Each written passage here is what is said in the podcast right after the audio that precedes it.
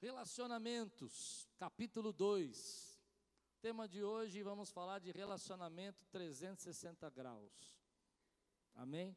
Vou contar um segredo para vocês. De manhã eu achei a igreja tensa com esse tema. Depois você me manda o seu, o seu feedback por, por Facebook. Achei a igreja tensa. Essa é uma história que eu acho muito incrível na Bíblia. Aprendo muito com essa história toda vez que eu ministro. Diz assim, 1 Samuel capítulo 25, levante bem alto a tua Bíblia e diga: Essa é minha Bíblia. Eu sou o que ela diz que eu sou. Eu tenho o que ela diz que eu tenho. E eu posso o que ela diz que eu posso.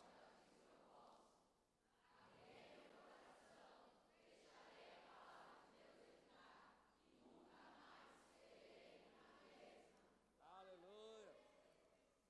1 Samuel 25.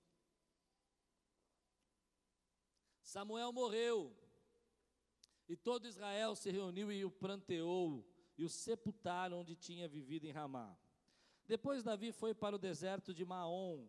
Certo homem de Maom, que tinha seus bens na cidade do Carmelo, era muito rico, possuía mil cabras e três mil ovelhas, as quais estavam sendo tosqueadas em Carmelo. Seu nome era Nabal, e o nome da sua mulher era Abigail, mulher inteligente e bonita. Mas seu marido, descendente de Caleb, era rude e mau. Nos dias de hoje a gente chamaria ele de ogro. Era um ogro. No deserto, Davi ficou sabendo que Nabal estava tosqueando as ovelhas, por isso enviou dez rapazes, dizendo-lhes: Levem minha mensagem a Nabal em Carmelo e cumprimentem-no em meu nome. Digam-lhe: longa vida para o Senhor, muita paz para o Senhor e sua família, e muita prosperidade para tudo que é seu. Sei que você está tosqueando suas ovelhas, quando seus pastores estavam conosco, nós não os maltratamos e durante todo o tempo que estivemos em Carmelo, nada que, que fosse deles se perdeu. Pergunte a eles e eles lhe dirão. Por isso, seja favorável, pois estamos vindo em época de festa. Por favor, dê a nós, seus servos e a seu filho Davi, o que puder. Os rapazes foram e deram a Nabal essa mensagem em nome de Davi e ficaram esperando. Nabal respondeu então aos servos de Davi: Quem é Davi? Quem é esse filho de Jessé? Hoje em dia, muitos servos estão fugindo de seus senhores. Por que deveria eu pegar meu pão, minha água e a carne do gado que abati para os meus tosqueadores e dá-los a homens que vêm, não se sabe de onde?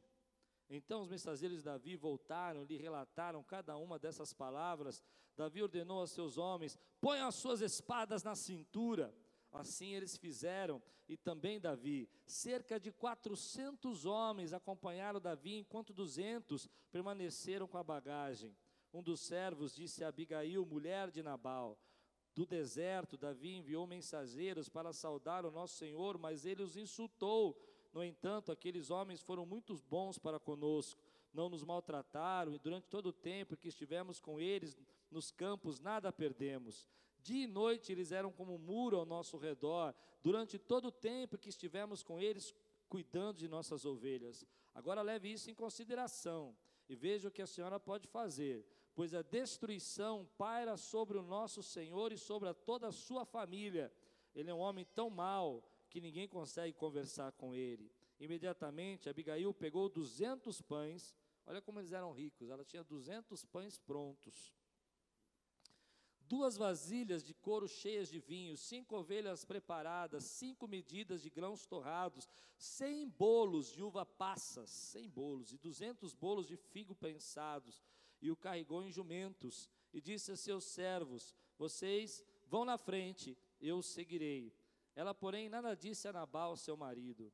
Enquanto ela ia, montada num jumento, encoberta pela montanha, Davi e os seus soldados estavam descendo em sua direção e ela os encontrou. Davi tinha dito: De nada adiantou proteger os bens daquele homem no deserto para que nada se perdesse. Ele me pagou o bem com o mal. Que Deus castigue Davi e o faça com muita severidade, caso até amanhã eu deixe vivo um só do sexo masculino de todos que pertencem a Nabal. Quando Abigail viu Davi, desceu depressa do jumento e prostrou-se perante Davi com o rosto em terra. Ela caiu aos seus pés e disse: Meu senhor, a culpa é toda minha. A culpa era dela? Não, sábia, né? Por favor, permita que tua serva te fale. Ouve o que ela tem a dizer. Meu Senhor, não des atenção àquele homem mau. Nabal, ele é insensato, conforme o significado do seu nome, e a insensatez o acompanha. Contudo, eu, tua serva, não vi os rapazes que meu Senhor enviou. Agora, meu Senhor, juro pelo nome do Senhor e por tua vida, que foi o Senhor que te impediu de derramar sangue e de te vingares com tuas próprias mãos. Que teus inimigos e todos os que pretendem fazer-te mal sejam castigados como Nabal. Versículo 27. E que este presente que, que esta tua serva trouxe ao meu Senhor seja dado aos homens que te seguem. Esquece, eu te suplico, a ofensa de tua serva, pois o Senhor certamente fará um reino duradouro para ti, que travas os combates do Senhor. Em toda a tua vida, nenhuma culpa se enche em ti, se ache em ti mesmo que alguém te persiga para tirar-te a vida, a vida de meu Senhor está firmemente segura, como a dos que são protegidos pelo Senhor, o teu Deus. Mas a vida de teus inimigos será tirada para longe, como uma tiradeira. Quando o Senhor tiver feito ao meu Senhor todo o bem que prometeu e tiver nomeado líder sobre Israel, meu Senhor não terá no coração o peso de ter derramado sangue desnecessariamente, nem de ter feito justiça com as tuas próprias mãos. E quando o Senhor tiver abençoado a ti, lembre-te da tua serva. Davi disse a Abigail: Bendito seja o Senhor, o Deus de Israel, que hoje enviou ao meu encontro. Seja você abençoada pelo seu bom senso e por evitar que eu hoje derrame sangue e me vingue com minhas próprias mãos. De outro modo, juro pelo nome do Senhor, o Deus de Israel, que evitou que eu fizesse mal a você, que se você não tivesse vindo depressa encontrar-me, nenhum só do sexo masculino pertencente a Nabal teria sido deixado vivo ao romper do dia. Que história, que história. Vamos orar? Senhor, fala conosco nessa noite, traz o teu espírito, traz, Senhor, sabedoria para nós. Queremos ser abençoados nos nossos relacionamentos, em nome de Jesus. Amém.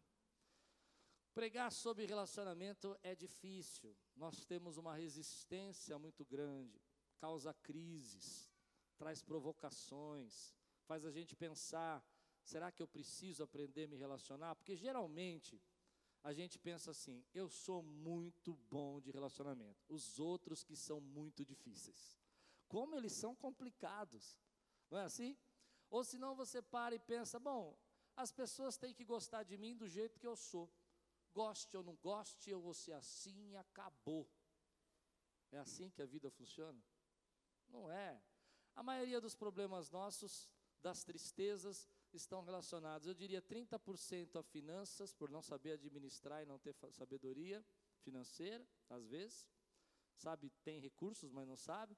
30% por falta de sabedoria de relacionamento.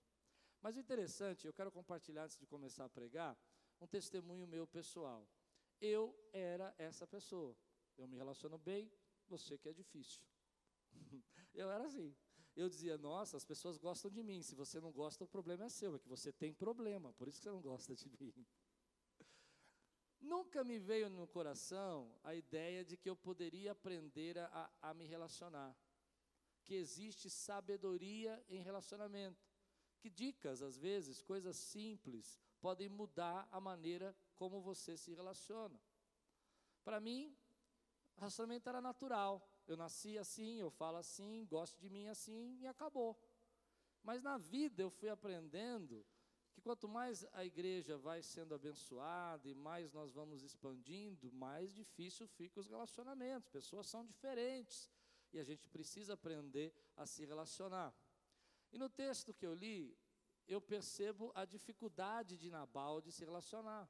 Ele era rico, ele tinha muitos bens, ele tinha prosperado, mas ele não sabia se relacionar. E a falta de relacionamento, a dificuldade de relacionamento vai trazer morte, ou ia trazer morte, para a casa dele, por ele não saber. E qual é o segredo que Nabal não sabia? Que relacionamentos não são lineares, relacionamentos não são sempre laterais, relacionamentos são em 360 graus. Existem pessoas que estão ao seu lado, existem pessoas que estão acima de você, amém? E existem pessoas que estão abaixo de você.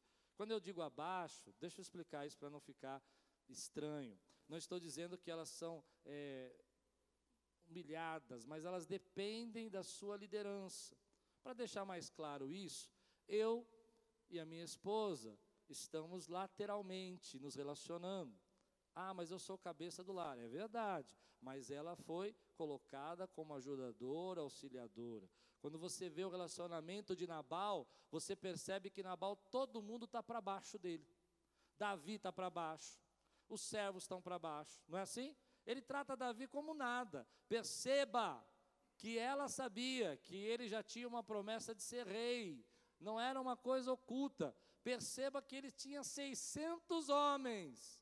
E se você acha que Davi estava aqui cobrando uma coisa que não devia, na verdade, naquela época, era comum se fazer serviços de segurança para que as, as ovelhas não fossem roubadas por povos vizinhos, por, por inimigos. E Davi trabalhou o ano inteiro para Nabal. E Nabal gostou, porque aquele ano ele não teve prejuízo, ele não perdeu ovelha nenhuma, ele estava bem. Quando, que quando chegou na hora de receber, Davi vai na humildade, porque Davi sabia que tinha prestado um serviço, então sabia que Nabal estava em autoridade. Ele diz: abençoa o teu filho. E Nabal falava assim: quem é você? Você é fugitivo de Saul e joga ele para baixo, põe a, menos de, põe a menos de nada. Problemas dos relacionamentos é quando nós começamos a tratar todas as pessoas da mesma maneira. Eu conheço, por exemplo, mães que tratam seus filhos como se fossem amigos. Vou explicar: seu filho é amigo, mas ele precisa reconhecer a sua autoridade. Ele precisa entender que você é autoridade na vida dele. Eu conheço, por exemplo, maridos que tratam suas esposas como tratam seus funcionários. Hum, está apertando, né? Estamos bem? E eu conheço pessoas que me tratam como se eu fosse os funcionários delas. Essa foi só para dar uma aliviada aqui, que está tenso. Está ficando tenso. Na verdade, a gente não consegue entender que os relacionamentos estão em dimensões diferentes. Por exemplo, seu colega, seu amigo, ele está num nível de relacionamento lateral com você, mas o seu chefe está acima de você. E aí eu conheço pessoas que fazem uma confusão com isso, porque aí elas vão, elas estão com problema na sua família, elas chamam os seus filhos e falam: então, você viu o que seu pai fez? O que, que você está fazendo? Você está pegando aquela criança e colocando no nível lateral e dizendo que ela tem condição de opinar sobre os seus problemas de relacionamentos conjugais. Vai criar uma bagunça na cabeça dela. Relacionamentos não podem ser assim. Muitas vezes eu vejo pessoas fazendo isso. Quando eu, trabalhava, eu me lembro de pessoas que entravam na minha sala, eu era o gerente delas, e ela falou assim: Olha, eu queria fazer uma reclamação aqui, você tem que mudar tudo isso aqui, está tudo errado. O que está de errado no que ela está falando? Estava errado? Estava errado. Mas a forma como ela fala, ela estava invertendo os papéis. Ela estava me colocando como se fosse eu o liderado dela, e não ela liderado por mim. Muita gente está perdendo emprego, está perdendo oportunidade, porque não consegue enxergar o relacionamento 360 graus. Me lembro uma vez um rapaz chegou para mim aqui na igreja, já aconteceu isso várias vezes, e chegou lá na minha sala e falou: Ô oh, cara, ô oh, mano, é o seguinte, nós temos que resolver esse negócio aí, entendeu? Você tem que. Eu parei e falei, não, peraí, eu sou cara, eu sou humano, eu sou pastor. Eu estou perdido. Quem que eu sou para você? É claro, se nós não entendemos os papéis, os relacionamentos vão se destruídos. Nabal olha para a esposa dele, você percebe que a esposa vai levar a bênção para Davi, não comunica, porque não há relacionamento lateral. Eles não se comunicam. Você percebe que quando Davi vem na humildade, porque prestou um serviço, ele achata Davi. Você percebe, por exemplo, que o servo vai dizer: não dá para falar com ele, porque ele não reconhece nem o prazer, nem o, o trabalho, nem a prestação do servo. Você precisa tomar cuidado com isso. Algumas pessoas estão tratando sua esposa, seu marido, tratando seus líderes de forma errada e não percebem que você vai fechar a porta na tua vida porque você está falando de forma que não deveria, como autoridade. E nós brasileiros temos dificuldade com a autoridade, irmão. Nós temos muita dificuldade.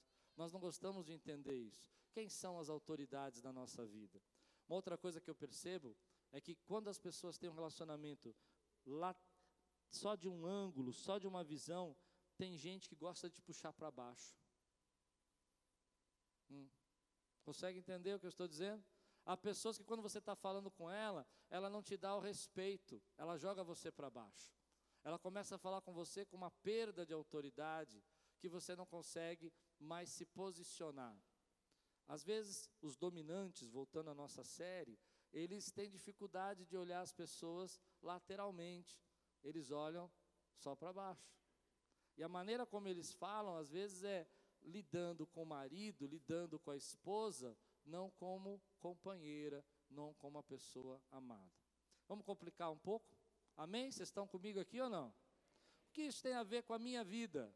Tem a ver com a tua vida, porque às vezes você está trazendo um problema e maldição para dentro da sua casa, porque você está tratando os seus filhos de uma maneira que eles não estão entendendo que você é autoridade. Tem a ver com a sua vida, porque no seu trabalho, quando você fala com a autoridade, que seja o seu chefe, o seu gerente, você não sabe falar com ele. Tem a ver com a sua vida, porque às vezes dentro da igreja você não respeita um líder, porque você não consegue enxergar o relacionamento 360 graus. Você precisa enxergar. Agora, uma lição que eu tenho para a minha vida: quando alguém tenta me puxar para baixo, eu gosto de lembrar ela. Mas quem eu sou mesmo? Às vezes eu faço isso, já vai ver eu fazer, às vezes. É, então, eu, como seu pastor, entendeu? Quem está comigo aqui? Posso ouvir um amém? Às vezes você tem que fazer isso com a sua esposa. Eu, como seu marido, hum, não, porque tem, tem esposa. Sua risada foi. Às vezes você tem que lembrar, eu como seu marido. E quando você trabalha com a esposa? Eu como seu marido e pastor, seu. Mas às vezes a esposa tem que lembrar você, dizer assim, eu como sua esposa. Porque você está tratando a sua esposa não lateralmente. E os nossos pais? Eu me preocupo muito isso. Os pais estão acima de nós, você crê nisso que eu estou dizendo? Os pais são autoridades merecem ser respeitados. Quem pode dizer amém por isso que eu estou dizendo? Mas eu já vi muita gente tratando os pais que nem coleguinha, falando de uma maneira que não deveria falar. Eu não estou dizendo que você tem que ser amigo dos seus filhos, não é isso que eu estou dizendo. Mas tem que haver a interpretação da autoridade. Minha mãe teve muitas doenças. E vou dizer para você, foi muito difícil para mim em alguns momentos entender os papéis. Às vezes eu chegava em casa, acho que você passou por isso também, e a gente é o pai. Não sei quem teve aqui pais separados, mas vai entender o que eu estou dizendo, quem teve pais separados. Você entra em casa e a sua mãe despeja sobre você a autoridade que era para ser do pai, mas o pai não está em casa. Não é assim? E aí no outro dia ela está te dando bronca porque você é o filho. Não é? e a sua cabeça começa a ficar confusa, porque você era o pai, você é o filho, e você começa a se perder nisso. E eu me perdi nisso. Eu me perdi nisso. Em vários momentos, tratando da minha mãe, eu comecei a tratar minha mãe não como mãe, não com respeito de mãe, não com a honra de mãe, porque ela tinha problemas, então eu tenho que resolver o problema dela. Um dia o Espírito Santo me corrigiu. Falou assim: independente, porque eu estava errado, por isso que ele me corrigiu. Independente dos problemas de saúde que ela tem, ela não deixou de ser sua mãe. Quem pode dizer amém por isso, querido? Olha os relacionamentos que você tem 360 graus. Comece a olhar as pessoas que dependem da sua liderança e como que você as trata. Fale com respeito, fale com graça, Fale com honra. Como é que você trata quem está acima de você? Fale com respeito. Isso pode abrir portas. Como é que você trata quem está do seu lado, seu irmão de ministério, seu, seu líder de outro departamento da igreja, de outro ministério? Fale com ele com respeito, com graça. Relacionamentos são 360 graus, não são lineares.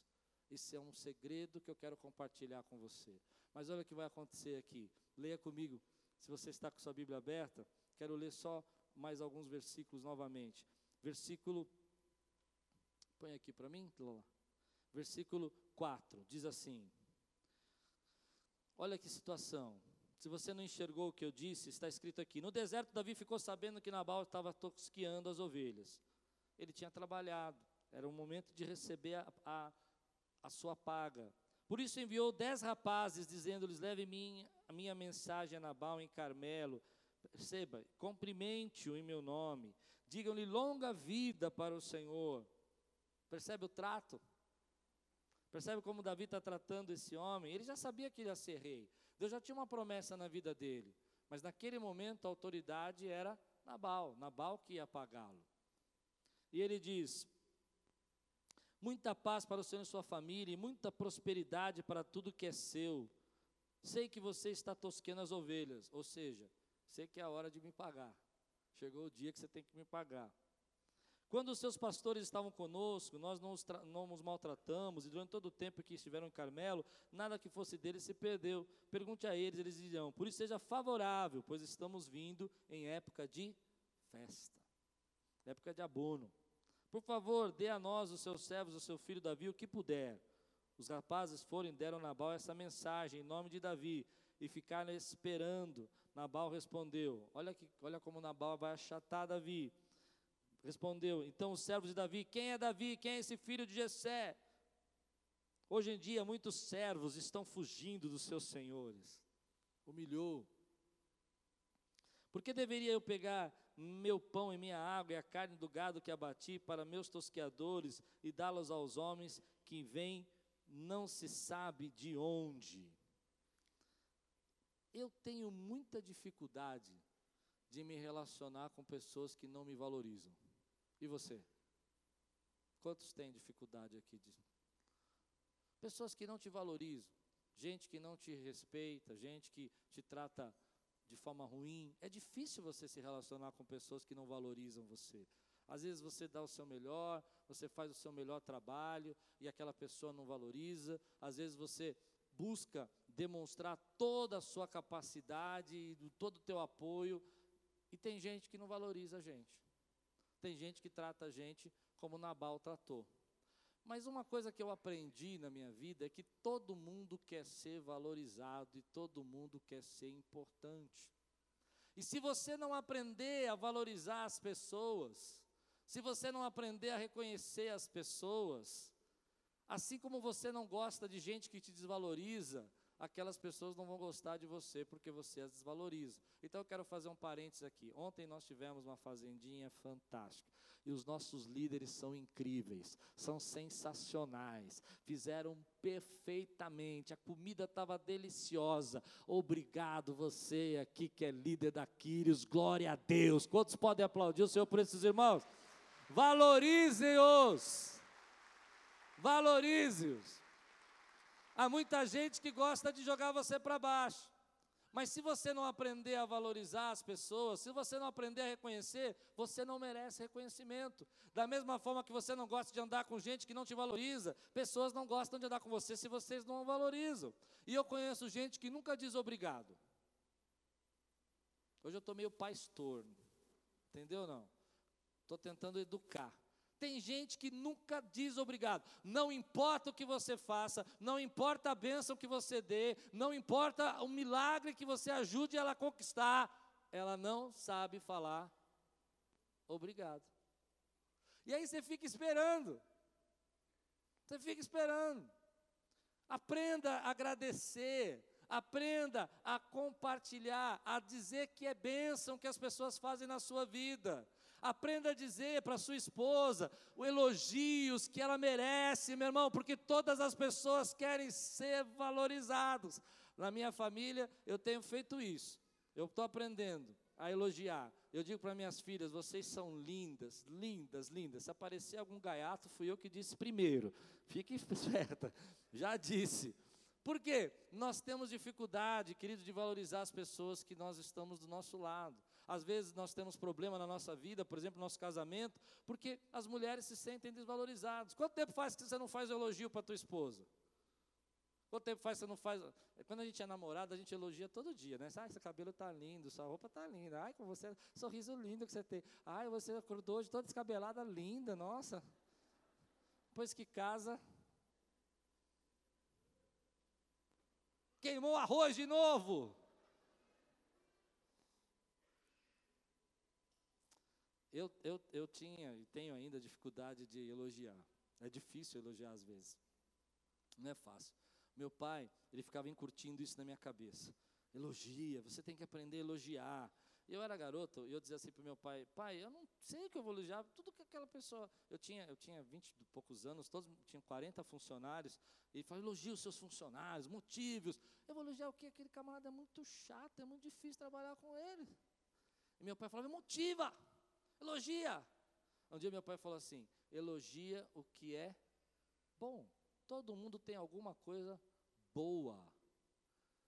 Então eu vou dar uma dica. Tua esposa queimou arroz. Pôs na mesa ela já chegou falando: o arroz está queimado. Aí você não vai falar que você gosta de arroz queimado, que você está mentindo. Isso é mentira, não pode. Elogio tem que ser verdadeiro. Diga comigo, verdadeiro. Então você já olha para o bife e fala: Nossa, esse bife está maravilhoso. Porque ao invés de você elogiar, você olhar para o que a gente fala, mas queimou. Não, irmão, olha para o bife. O bife está uma benção. Amém? Nós precisamos aprender a valorizar as pessoas. Uma das coisas que eu percebo na igreja, eu queria ministrar isso na sua vida, vamos valorizar a nossa igreja, meu irmão. Olha que lindo esses músicos que trabalharam aqui, olha que coisa linda, eles ficaram ensaiando de madrugada sexta-feira. Parabéns, foi lindo, glória a Deus. Valorize a sua igreja, onde você recebe o alimento, onde você recebe a palavra, dê valor. Porque tem coisa que é muito difícil, às vezes você pregar uma mensagem e a pessoa olhar para você e dizer assim: "É, foi bênção, foi bênção".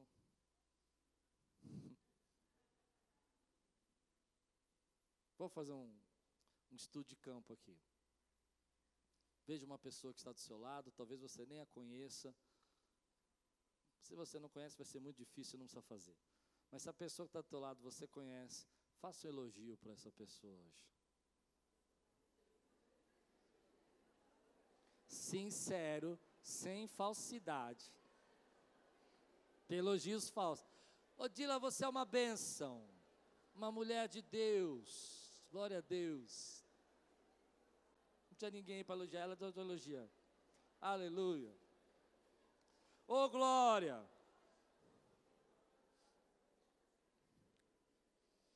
Quando você valoriza as pessoas, as pessoas te valorizam. Quando você mostra para ela o quanto que elas são importantes, elas começam a mostrar para você. Mas se você não mostrar, duas coisas que Nabal dois princípios de relacionamento que Nabal quebrou. Não devemos subestimar o valor de ninguém. Davi tinha 600 homens e ele subestimou o valor de Davi. Não devemos subestimar o valor de ninguém. Cuidado se você subestima o valor. Segundo, você desvaloriza qualquer pessoa que tenta tirar vantagem dela. Nabal desvalorizou Davi quando tentou enganá-lo. E tem gente que quer tirar vantagem da gente, acho que a gente não percebe.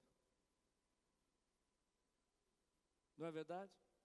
Mas olha, olha o que diz aqui, versículo 17.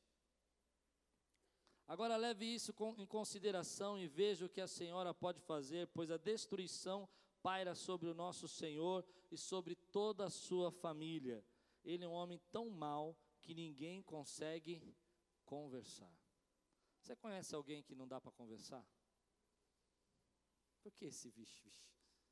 Tem gente que não dá para conversar, irmão. Tem gente que você vai falar um assunto, vira uma briga. Você faz um comentário, vira uma discussão. Você diz para a pessoa, eu estou torcendo para a Croácia. Ela fala, não, mas você tem que torcer para a França. Aí você fala, mas eu não quero, eu quero torcer para a Croácia. Mas é a França. Aí você, para não brigar, você fala, tá bom, então eu vou torcer para a França. É, mudou de ideia? Não tem pensamento próprio? Tem gente que é assim mesmo, qualquer coisa muda. Mas parece que essa pessoa quer brigar. Ela precisa de um motivo para brigar. Não é? Um motivo. Meu irmão, como é difícil você se relacionar com gente que você não pode conversar, porque tudo que você conversa vira uma discussão. Eu quero ministrar isso na sua vida. Nós cristãos não somos pessoas de contenda.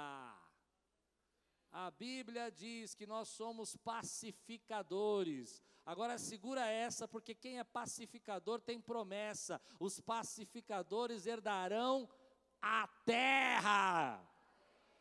Agora, entenda o que eu vou dizer: não só a terra, quando Cristo voltar, mas quando você é um pacificador, você vai abençoar pessoas e pessoas vão abençoar você e você vai herdar a terra. Ou seja, as bênçãos de Deus nessa terra vão chegar na tua vida. Mas você precisa ser uma pessoa que dá para conversar. Se você não dá para conversar, você não consegue entender a mudança que precisa ser feita. E é difícil, porque às vezes a gente não percebe como tem pessoas que não dá para conversar. Eu, eu, eu, eu, eu, eu, eu, eu, eu sou ruim nisso também. eu sou ruim nisso também. Porque às vezes eu quero falar. Amém? E aí a pessoa quer falar também. E não dá para conversar. Nós precisamos aprender. Imaginou Olha que situação. Eu, eu tenho receio disso, sabe? Por causa do meu temperamento, às vezes. Pensar minhas filhas não poderem conversar comigo. Elas vão conversar com quem? Ou como, como Abigail vai fazer? Porque tem uma parte desse texto que eu acho muito errado. Muito errado. Não devia estar na Bíblia, mas está. Abigail foi sem falar com Nabal. Como uma esposa sai com 200 pães e não avisa o marido? Está errado isso aí. Não está errado? Não, imagina, moça, se saísse com 200 pães, 300 bolos de figo. Ah, meu Deus. Aí no dia seguinte, ela vai contar para Nabal o que ela fez. Ele morre, né? Mas, você sabe o final da história, né? Spoiler. O Nabal morre no dia seguinte. Mas, por que, que ela faz isso? Porque Nabal é uma pessoa que não dá para conversar. E quando não dá para conversar, você começa a fazer coisas escondidas. É triste isso, mas eu vejo às vezes nos casamentos pessoas sofrendo porque elas não podem conversar. Porque se elas começarem a conversar, é uma luta, uma batalha tão grande que é melhor não falar nada. E às vezes eu vejo filhos que não conseguem conversar com seus pais. Nós precisamos aprender, irmãos, a ouvir, a receber, porque relacionamento tem que ter essa liberdade. Você precisa criar esse ambiente. E eu vejo, eu vejo como o Espírito Santo às vezes fala conosco, porque às vezes nós erramos os nossos relacionamentos, às vezes nós falhamos os nossos relacionamentos, mas vem a graça de Deus e fala: "Filho, fica quietinho, espera um pouquinho, se acalma, porque você precisa ouvir agora". Quem pode dizer glória a Deus por isso? Às vezes vem a presença de Deus, fala conosco, ele diz assim: "Olha, filho, para um pouco, perceba que essa pessoa é uma autoridade na sua vida e se chamou tua atenção, tem razão de chamar. Chamou porque você estava conversando chamou porque você estava falando, chamou porque você estava errando. E aí você fica bravinho, não é? Porque você não pode conversar, as pessoas não podem se, te orientar. Te orientou, você fala, está vendo? Você não vê as lutas que eu passo, você não sabe as dificuldades. Não vai crescer se você não tiver, tiver um ambiente onde as pessoas possam conversar e falar com você. Eu já tive algumas conversas com gente que não dá para conversar, e é muito difícil.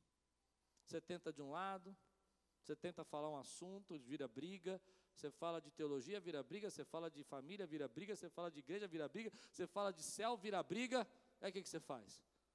Desiste. Não fala nada. Deixa a pessoa falar. E ela tem razão. Porque tem pessoas, é, é engraçado isso, tem pessoas que acham que estão sempre certas. Eu quero dizer uma coisa para você. Nem eu, que sou agraciado por Deus, estou sempre certo. Eles levaram a sério lá na arquibancada. Era brincadeira. Não tem como a gente estar tá sempre certo, meu irmão. Não tem, Patrícia, não tem, querida, não tem. Não tem como estar tá sempre certo. A gente precisa ouvir o que as pessoas têm para dizer para nós. Se não ouvirmos, nós não conseguimos criar uma, uma identidade, uma autoimagem 3D de quem é a gente. A gente só consegue enxergar 2D, só o que a gente pensa de nós mesmos.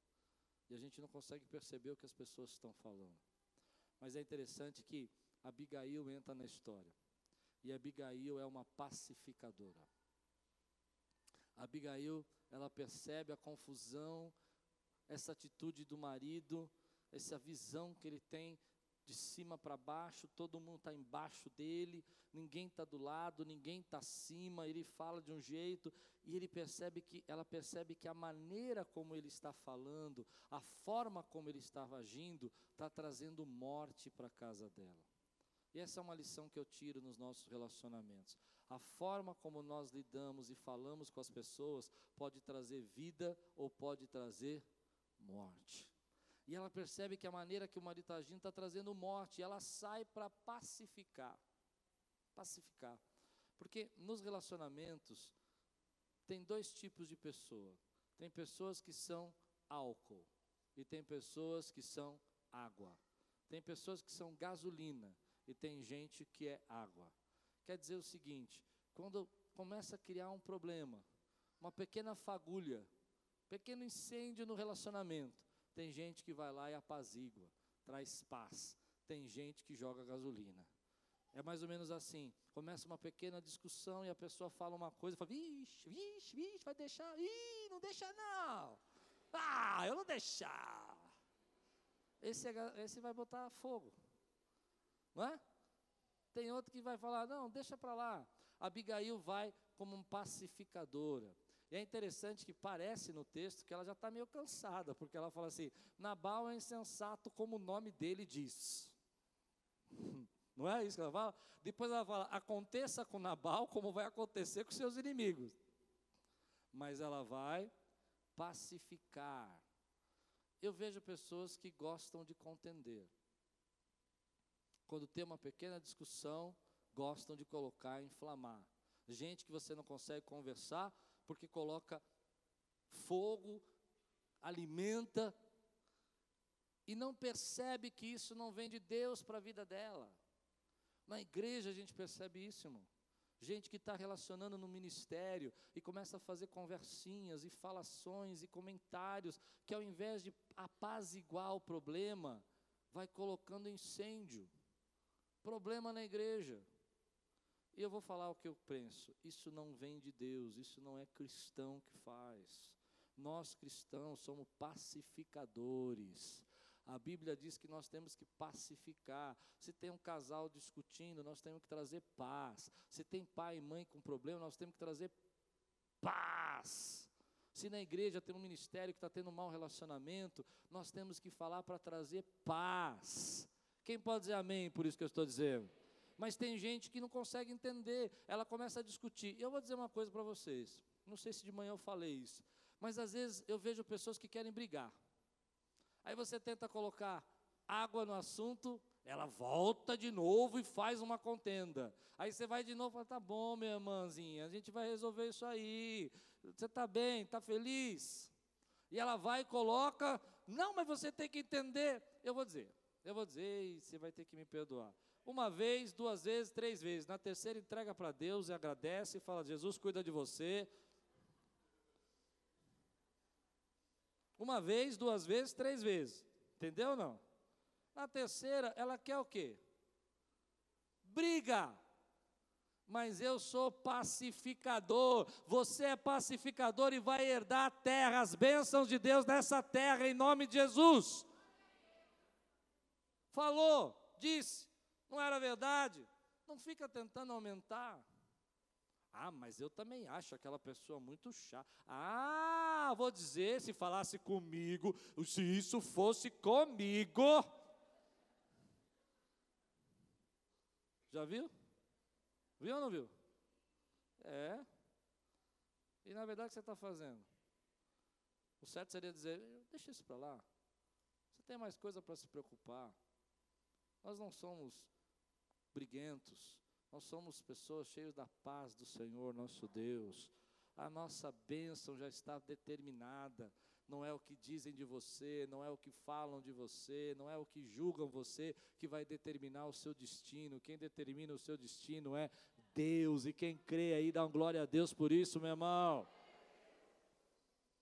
Eu me lembro uma vez trabalhando, essa história foi, foi forte porque eu cheguei num trabalho e tinha esse rapaz que gosta de botar fogo nas conversas. Eu entrei para trabalhar, ele falou: "Tá sabendo? Tá sabendo?" Eu falei: "Não, não estou sabendo". Era 8 horas da manhã, estava dormindo ainda. Tá sabendo? De manhã não funciona. Tá sabendo? Eu falei: "Sabendo o quê?"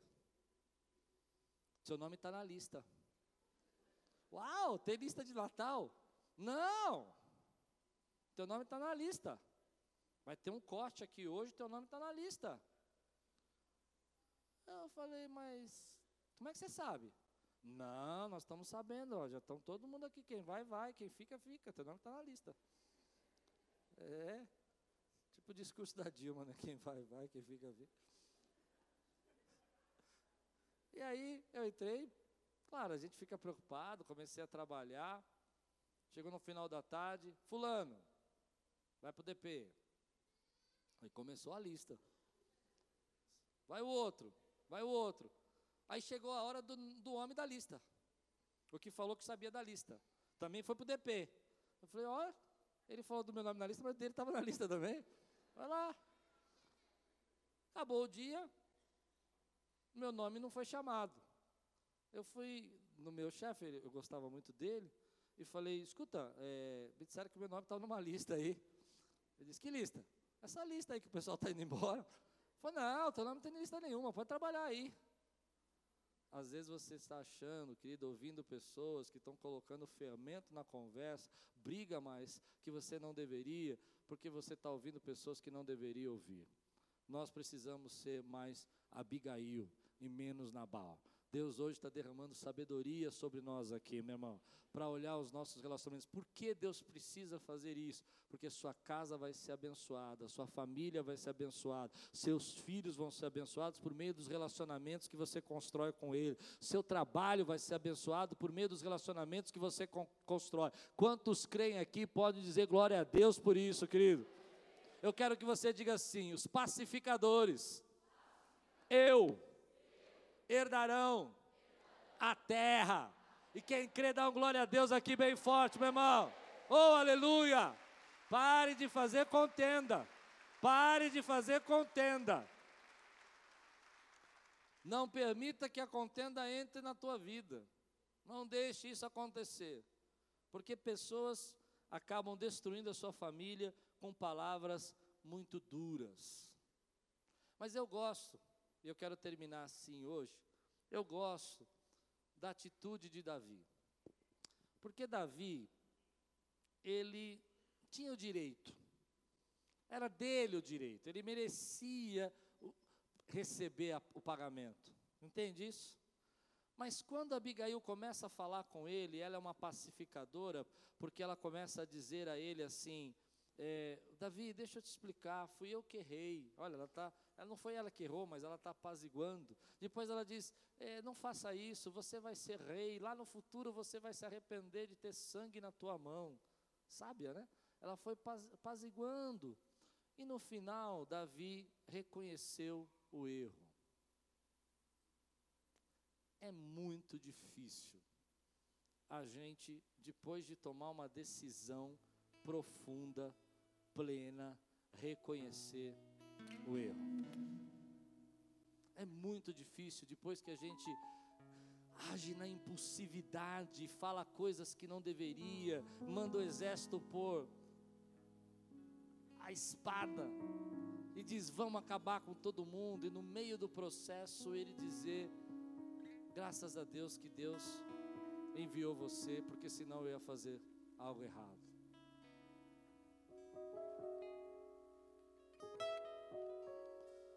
E essa é uma palavra que vem no meu coração. Às vezes nós precisamos aprender a pedir perdão. É muito difícil se relacionar com alguém que nunca pede perdão. Eu já ouvi muita gente dizendo isso para mim. Ele nunca pede perdão. Ela nunca pede perdão. É muito difícil quando as pessoas começam a nos desvalorizar, nos tratar num nível de relacionamento errado, não de igual. E no final disso, não conseguem chegar para nós assim: olha, eu errei com você, eu falhei com você. Eu acho bonito que Davi pare e fala assim: peraí, eu estou agindo errado aqui, eu preciso mudar meu rumo. E tem gente que continua fazendo as coisas, continua errando e não consegue parar e dizer: pera um pouquinho, Deus está falando comigo. Eu estou tratando a minha esposa de cima para baixo, não de lateral, como, como minha companheira, minha esposa. Eu estou tratando meus filhos com uma cobrança, uma palavra tão dura para eles que eles não estão entendendo o papel que eu tenho. Mas Davi tinha um coração de dizer assim, sabe? Eu, eu, eu errei, eu vou parar aqui, eu vou mudar. Tem gente que não consegue pedir perdão, e tem gente que não consegue perdoar. Duas coisas que, se você não aprender, não há relacionamento que dure. Se você é casado há muito tempo, com certeza você já teve que pedir perdão e você já teve que perdoar. Eu acho que é mais fácil perdoar do que pedir perdão. É mais fácil você falar assim: olha, tudo bem, eu te perdoo. Porque aí vem o Espírito Santo, toca o teu coração, fala com você que ele errou com você, mas que você precisa liberar perdão. Você tem autoridade, você libera perdão. Mas pedir perdão é mais difícil. Eu me lembro quando Aquiles começou, eu era bem jovem, 22 anos. E eu pedi para o Anderson ministrar um louvor aqui na igreja. E ele ministrou. E eu pedi para ele cantar uma música e ele não cantou. E eu era dominante nível hard. Se não fizesse o que eu queria, hard, sabe? E eu pus ele numa sala e falei, e falei, e falei. Foi bom porque ele ficou esse cara legal aí que ele. Falei, falei, falei. Muitos anos depois eu não estava preparado para Deus tratar meu coração. Eu tinha razão. E às vezes a gente quer ter razão, mas não quer, ao invés de ter paz. Eu falei porque tinha que falar. Eu estava orando, muitos anos depois, não sei quantos, mas anos depois, o Espírito Santo falou comigo assim: Você errou. Lembrei direitinho onde a gente estava, lugar, a sala, o que eu falei, como eu fui duro. E aí eu liguei para ele e falei assim: Vamos tomar um café? Vamos, tô com saudade de você. Era o Espírito Santo me empurrando. E aí você começa a dar aquela volta, né? E aí, você está bem? Como é que está a tua vida? Oh, que bênção, né? No meio da conversa eu falei, olha, eu preciso falar uma coisa para você que o Espírito Santo está me incomodando, mas foi muito difícil. Eu preciso te pedir perdão. Graças a Deus que Ele me perdoou, que Ele está aqui hoje com a gente há 25 anos, né? Mas às vezes a gente não tem coragem de dizer isso. Eu falei com você uma coisa que eu não devia ter falado. Eu te tratei de forma errada. Davi tinha essa coragem, coração apaziguado por Abigail, pacificador entrou e eu quero ser esse pacificador na tua vida e lembrar que você precisa liberar perdão e precisa às vezes pedir perdão. Quando a gente começa a fazer isso, eu não sei se você já viveu essa experiência, mas às vezes o Espírito Santo, o Espírito Santo te lembra uma coisa que você falou que você não devia ter falado. Quem já passou por essa experiência aqui, levante a mão. O Espírito Santo, querido, olha, por que que o Espírito Santo faz isso? porque relacionamentos são importantes, são abençoadores. E às vezes as nossas atitudes quebram essas alianças. Já muitas vezes o Espírito Santo falou comigo e foi difícil. Vou falar a verdade, algumas eu consegui pedir perdão, outras eu eu dei aquela, sabe? Ah? Você já fez isso ou não? Passou, foi embora, sei lá. Mas se o Espírito Santo está tocando teu coração, que você precisa pedir perdão para alguém, peça. Peça porque vai abençoar vai causar alianças profundas. Tem gente que tem vergonha de voltar atrás, tomou uma decisão que não devia e não quer voltar atrás. Se o Espírito Santo está incomodando você, volta. Faz como Davi, fala: para, para, para, para, para, para, para, para, para. Ninguém vai matar ninguém hoje. Vamos voltar para casa, porque não é isso que é a vontade de Deus. Quantos recebem essa palavra na sua vida, meu irmão? Nossos relacionamentos vão ser tão fortes e tão abençoadores que vão trazer heranças para nós. Herdaremos a terra. Eu quero orar com você hoje em nome de Jesus. Se Deus está falando com você, que você precisa olhar os relacionamentos de uma forma mais ampla, que você precisa verdadeiramente reconhecer a autoridade das pessoas, entender quem elas são. Eu quero orar com você. E se você quer receber essa oração, fica de pé no teu lugar. Eu quero orar por aqueles hoje que estão recebendo essa palavra, que estão dizendo: Deus, o Senhor está falando comigo. Se é alguém que você precisa pedir perdão, se é alguém que você está precisando pedir perdão, talvez seja hoje, de construir o relacionamento. Construir o relacionamento. Feche seus olhos. Diga assim comigo: Senhor Jesus, hoje eu recebo sabedoria para me relacionar. Eu creio na tua promessa que eu vou herdar as bênçãos dessa terra, em nome de Jesus. Levante sua mão um pouquinho.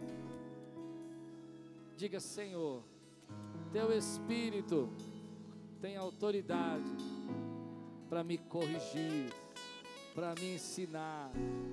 A minha família será uma família bendita.